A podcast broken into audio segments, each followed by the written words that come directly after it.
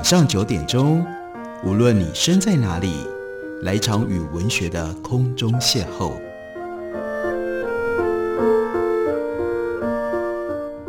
杨照谈书，邀您一同遨游文学世界，认识古今中外的经典之作。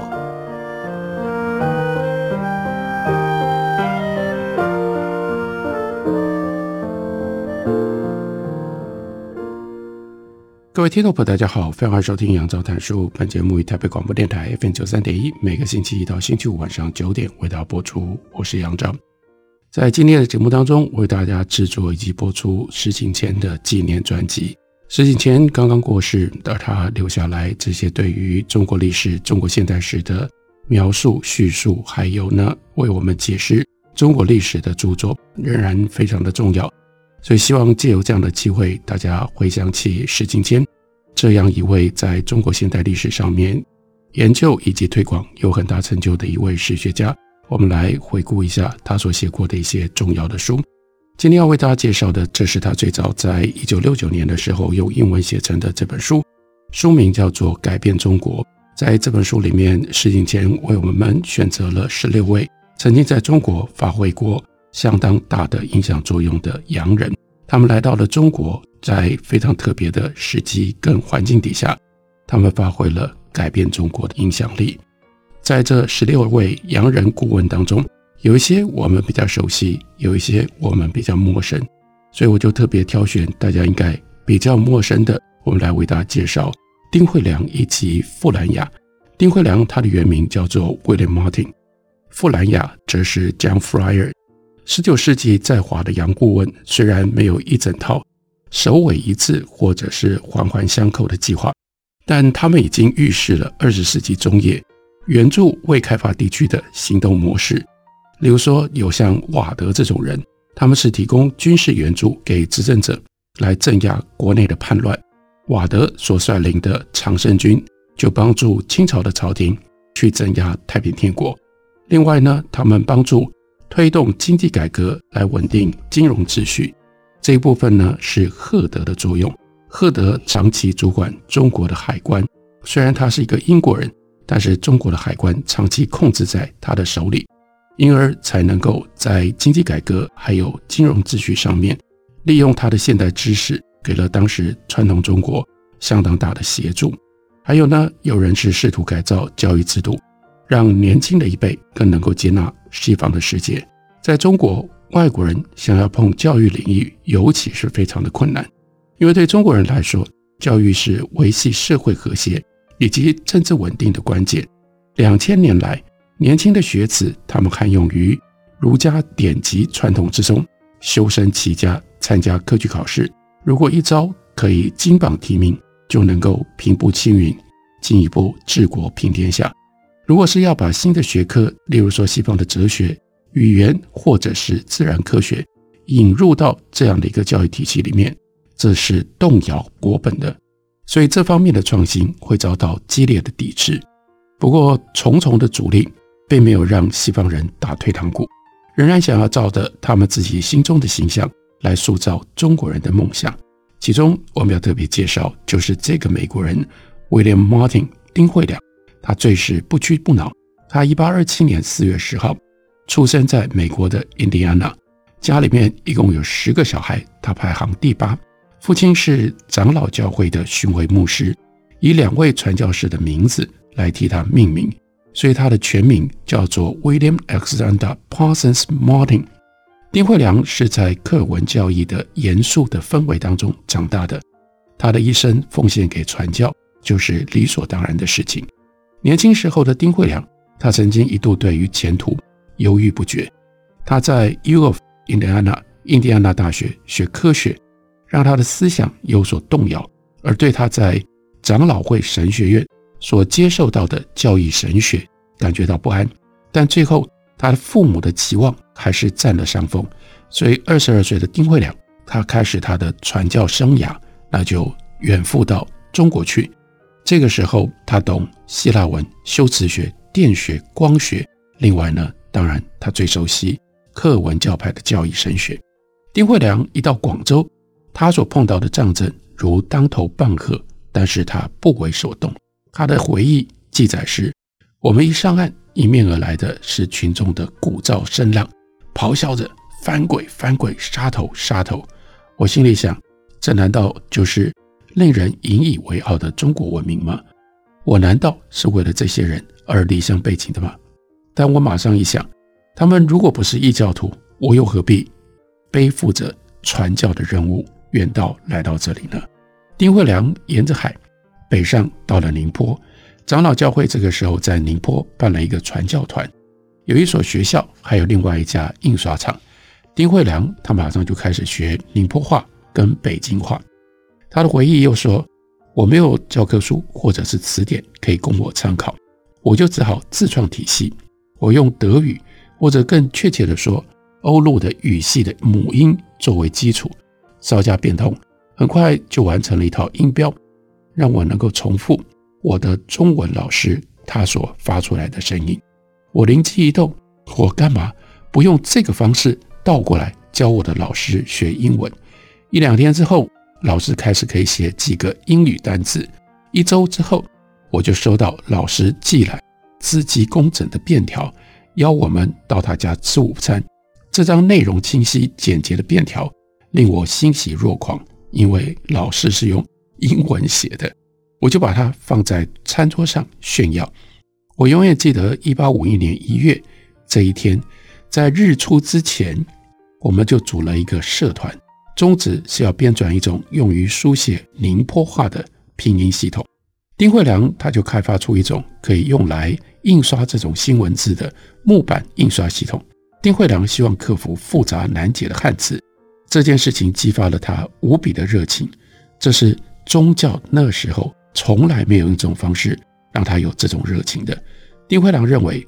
中国人看到小孩竟然可以在几天之内就能够读书，不像学写字那样要花好几年的功夫。七十岁的老太太、目不识丁的仆人和苦力信了教，就发觉透过这种方法，他们能够用自己的语言来读上帝的话语。丁慧良展现了他的多才多艺，半年不到，他就开始向中国人传道；一年半，他就能够用中文写赞美诗。真的很了不起，学习得非常快。丁慧良到了宁波不久，就在本地先生的指导底下，他又开始学文言文。五年不到，他就骗读四书五经。如果不是精神劳顿，又需要为传教所分神，丁惠良说：“哎呀，也许读完四书五经，我可以不需要这么久的时间。”丁惠良还为中国人编了算术、地理以及希腊、罗马历史的教科书，还完成了。把《Evidence of Christianity》翻译成为《天道溯源》这样一本书。后来，丁慧良曾经说：“我相信，在文人学士当中，有很多人就是因为读了《天道溯源》这部书，才判依基督的。荣耀归于上帝。”丁慧良甚至还设计了一所小学堂，试行他所创制的这套罗马拼音系统。不过，结果令人失望，判依的教徒并不多。有一些是教会的职员，叛逆的动机往往掺杂了金钱以及宗教两者混合在一起的成分。丁慧良用罗马拼音系统来教中国人读中文的实验，其实贬义了中国人对自己文字的崇敬。教会生活的刻板和拘束，常常让像丁慧良这种有自己想法的年轻人苦不堪言。早在1853年，丁慧良就另外想办法要说服中国人。接纳西方的文明、西方的教育，还有基督教的上帝。太平天国之乱给了丁惠良一个机会。丁惠良在给纽约长老会传道团的信里面，他就说到：太平天国之乱一发不可收拾。依照目前的局势看起来，革命之火很有可能会席卷整个中华帝国。或许可以让这个广袤的疆域向传基督福音的布道者因此而开放。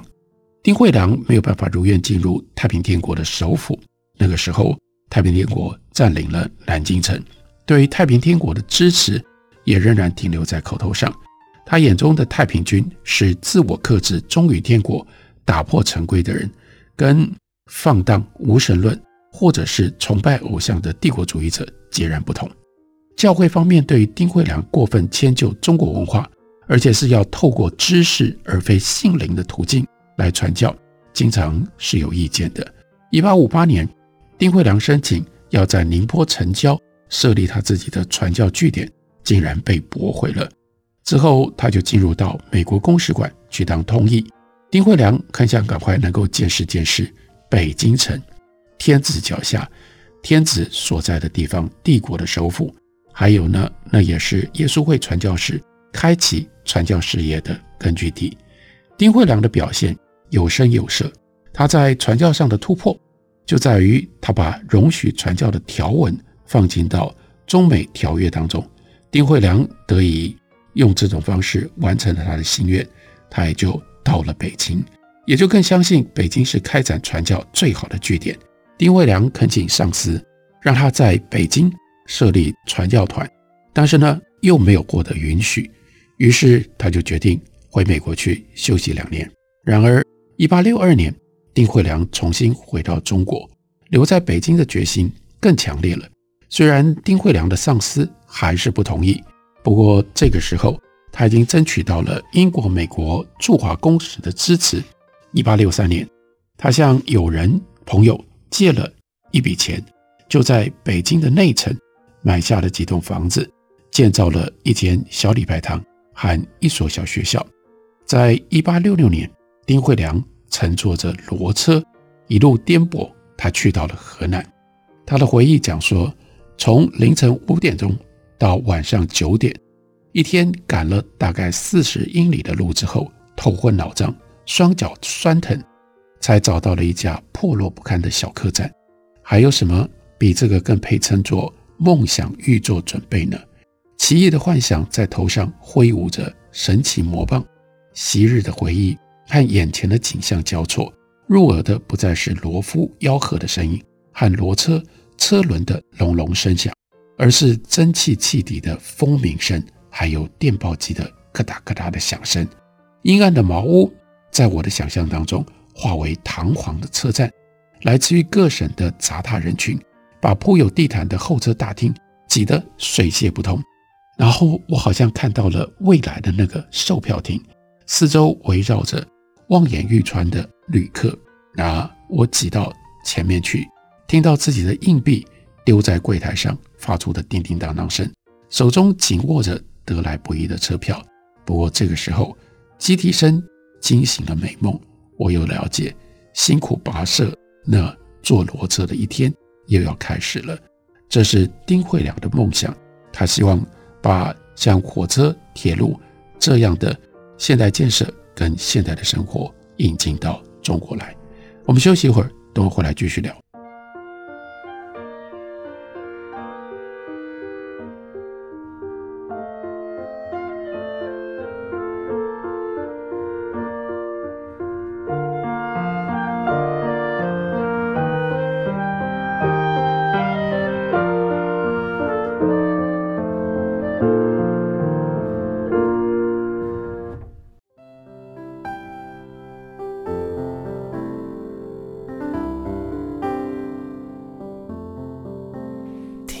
台北的声音，拥有颗热情的心，有爱与梦想的电台，台北广播 FM 九三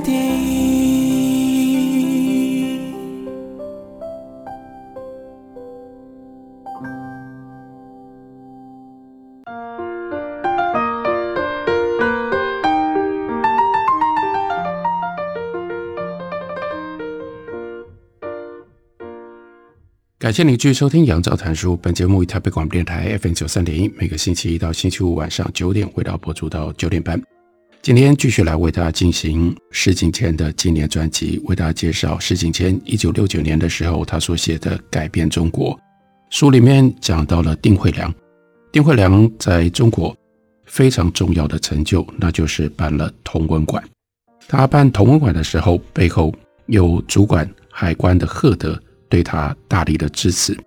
清廷当时觉得要办同文馆，从中国人的标准来看，这些洋人的薪俸非常的优渥，以至于清廷觉得力不从心，付不起这么高的费用了。不过，因为赫德同意每一年从海关的关税拨交部分的款项给同文馆，解决了这个难题。用丁惠良自己的话来说，这是赫德提供了油，让丁惠良能够点起他的油灯。而所谓点起油灯，这是象征性的讲，引介西方先进的科学知识所带进来的光明。丁惠良先引进了物理、数学，随着教职员人数日益增加，他又接着开办了化学、生理学、医学各科。根据同文馆的规定，宗教教育一概禁止讲授，因此丁惠良就必须要从更长远的眼光来看待他的传教事业。他这个时候心里面就拿定主意，他认为反正先破除中国人的迷信心理，才能够开启传播基督福音的坦途。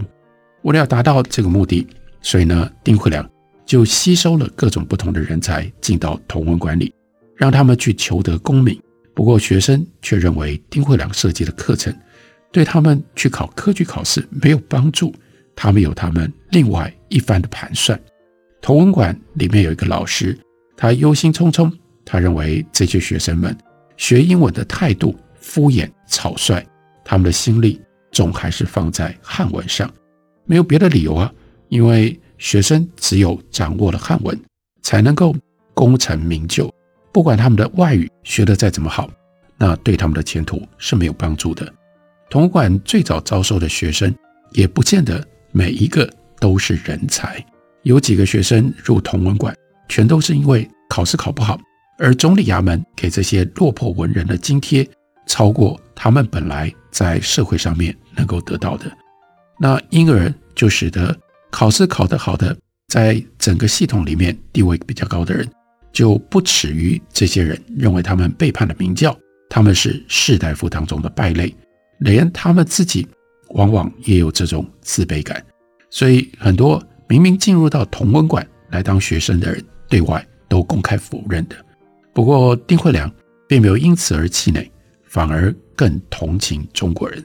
他在一八六八年的时候，他的文章写着：“没有哪一个伟大的民族曾经遭受这样的误解，他们被认为麻木不仁，那是因为我们缺乏有效的方法将我们的观念灌输给他们，或者把他们的观念传达让我们知道。”他们被蒙上了野蛮人的污名，只因为我们是用不同的衡量标准来理解有别于我们的文明。这个时候，丁惠良在中国待的时间够久了，所以对于中国的社会、中国的文化，他有一定的尊敬，乃至于他开始采取了一种带有相对主义性质，乃至于他开始采取了一种带有相对主义色彩的眼光来看待中国文明。和西方文明，他说：“民族灵魂稳定的步伐，一代一代向前迈进。尽管进展不总是一帆风顺，但是每一个伟大的时代，一如我们所思考的，总是会落下非凡的成就，有如极北的破晓。第一道曙光在东方的天际隐晦几个小时，才会展现万丈光芒。要历经黑暗的起落，光芒也就越来越耀眼，直到。”日出的逼临，丁惠良的目标就是让光明可以快点到来。为了要达到这样的目标，他就必须要改造同文堂，要使它从萤火虫，用他自己的话说，那就是要让萤火虫变成灯塔，期许让成千上万有心智、有野心的学子，能够像现在他们钻研古文一般，认真的来学习现代的科学知识。所以丁惠良。为了这个，他穷尽了余生四十几年的光阴，都在中国。丁惠良为同文馆设计了一套八年的课表，这个科目呢，涵盖了所有西方知识的重要学门。前三年学习外语、地理和西方历史，第四年、第五年学数学，第六年学机械、微积分和航海术，第七年学天文、地质、矿物，到第八年。最后一年学政治经济学以及国际法，长夜漫漫破晓迟，丁慧良公开发表的文字往往过于夸张。不过，在他的私人信函里，他的态度和公开文字很不一样。信里面他就说，这所学堂或许可以称得上兴盛，不过万石在中国，最大的特色就是很慢很慢。这么多个学生，那边那么多个老师，但是呢，进展都很慢。中国人会愿意接纳西方的进步文明，有的时候让人难以置信。电报教学班。就是一个重要的例子。丁慧良自掏腰包从美国买了两套电报设备，其中一部使用的是摩斯电码系统，另外一部则有字母的刻度盘，容易学习，而且非常的醒目。朝中要员当然呢，接受了邀请，要来这里大开眼界。一睹奇迹淫巧，那个早上人人兴致勃勃，发送铃声讯号，把铜线缠卷在他们的身上。或者打开，或者关闭线路，火星在电缆线之间跳跃，撞锤不停地跳动，逗得他们哄堂大笑。不过，一旦新鲜感消失了，却很少有人对这些设备的运用原理感兴趣。这些标志着新时代降临的设备，最后却如破铜烂铁般被弃置在学堂的展览馆里。不过，同文馆的学生慢慢，虽然速度很慢。还是会出头的。他们在总理衙门担任翻译，也有人开始从事西洋书籍的翻译。到了一八七零年代末，已经有学生当上了造例，另外有几名被派驻到海外，在中国的使馆里供职。丁惠良也渐渐的有了地位，有了声望。一八八零年代初，清廷特别派丁惠良出使美国、欧洲、日本，去考察各国的教育制度。一八八五年，丁惠良在清廷，在中国清朝的朝廷里官拜三品。十年之后，他甚至更进一步晋升成为二品大员。据中国人的评价，那丁慧良是一个忠诚负责的好官员。另外，我们看 Flyer，他的中文名字是傅兰雅，他是一八六零年从海伯里师范学院毕业，他寻得了在香港一所小型教会学校校长的职务。这所教会学校设立的宗旨是要培养中国的孩子去当新教的传教士。那一年二十二岁，傅兰雅满怀希望，他到达了香港。不过，他跟中国人的接触让他大失所望。他说：“中国人的个性不在乎感受，他们遇事能推就推，除非有利可图。他们不想知道的。”他们就装无知。事实上，除非有钱可以拿，这些人种才会动手。在香港的时候，傅兰雅开始密集的学广东话。一八六三年，傅兰雅接下来他要学官话，就受北京同文馆的邀请，也就是丁慧良的机构，前往去担任英国的教习。傅兰雅不像丁慧良，对于北京大为倾心。两年之后，他是察觉上海。这是一个好地方，因为这个时候的上海已经不受太平天国的威胁，他就到了上海。一八六零年代的上海是野心家冒险的天堂。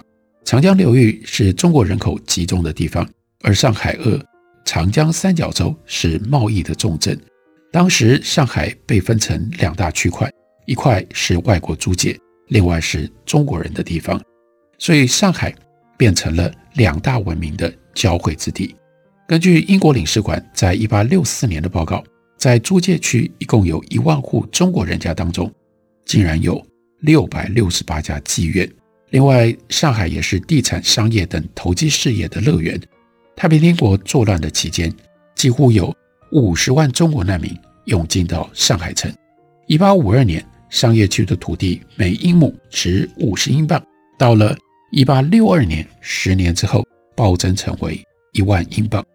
为了要赚更多的钱，西方人甚至不惜把心爱的赛马场都改变成为住宅用地。不过，他们又很快找到了另外一个地方，盖了另外一座。在这样的一种情况底下，富兰雅去到了上海。然后呢，虽然一度让他想念故乡英格兰，不过他的直觉是，他要一直在中国坚持下去，全心全意学中文，以备将来。机运降临，那什么样的机运降临呢？机运降临，那就是广为发行的一份中文报纸，叫做《教会新报》（Mission News），是在一八六二年发刊的，在传教士之间广为流传。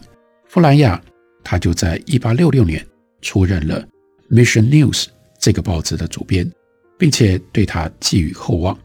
透过文章跟社论，他想要让中国读者对于外国的事物、科学来自于西方的教育能够感兴趣。他建议清朝的朝廷应该给予青年学子三年的外语训练，然后把他们送到欧洲各大学去留学。富兰雅的文章被广州、香港当地报纸转载，他估计大概有五千个知书达理的中国人读过我的文章，各种图解插画也会吸引。他们的家人注意，所以这是富兰雅在中国的经历。